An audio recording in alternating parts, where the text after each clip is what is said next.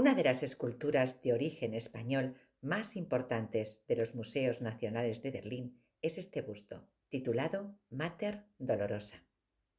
Esta obra maestra fue creada entre 1670 y 1675 por el escultor sevillano Pedro Roldán y su taller, que vivió a finales del siglo XVII.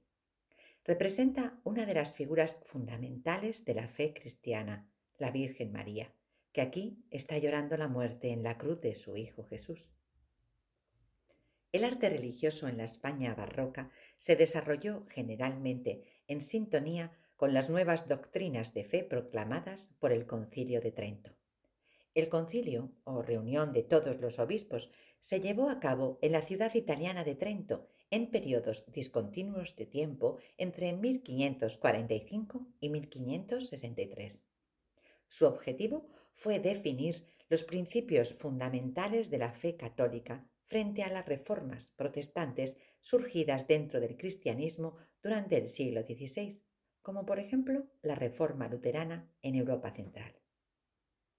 La devoción a la Virgen María como mediadora entre los fieles y su Hijo Jesús fue especialmente apoyada por este concilio, en contraposición a las nuevas doctrinas protestantes que negaban a la Virgen su papel intercesor. Como consecuencia, en los territorios católicos, entre ellos España, se popularizó aún más su representación en el arte. En la España del siglo XVII existieron diferentes centros de producción de esculturas religiosas, entre las que destacan los talleres castellanos y los andaluces.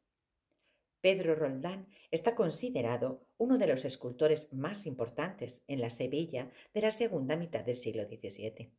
Roldán dirigió un gran taller, lo que le permitió ser muy prolífico en sus creaciones y recibir muchos encargos.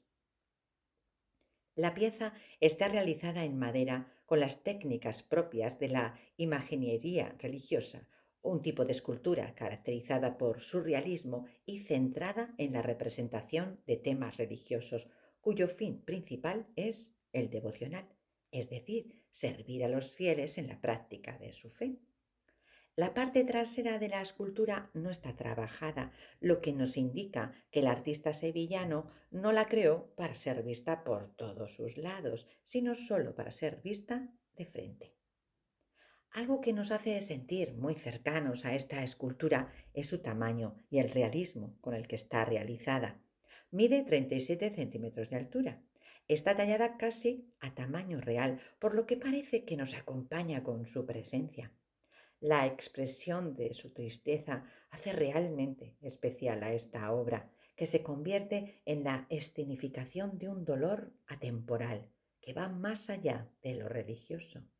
Las lágrimas de cristal parecen estar contenidas dentro de los ojos, cubiertos también de cristal, como si el tiempo se hubiera parado justo en el instante en el que se deslizaban sobre sus mejillas. En esta obra es la escultura barroca española más importante custodiada en un museo público alemán.